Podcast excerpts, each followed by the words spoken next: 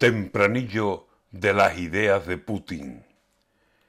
El dedo al pie del botón, así vive este canalla, y una guerra nuclear es lo que ese botón guarda. Si asoma las de perder, sale con las amenazas. Morir matando es lo suyo, aunque es más suyo si mata. Y ahí está, con los amagos de una nuclear matanza, y dispuesto al fin del mundo en cuanto le dé la gana.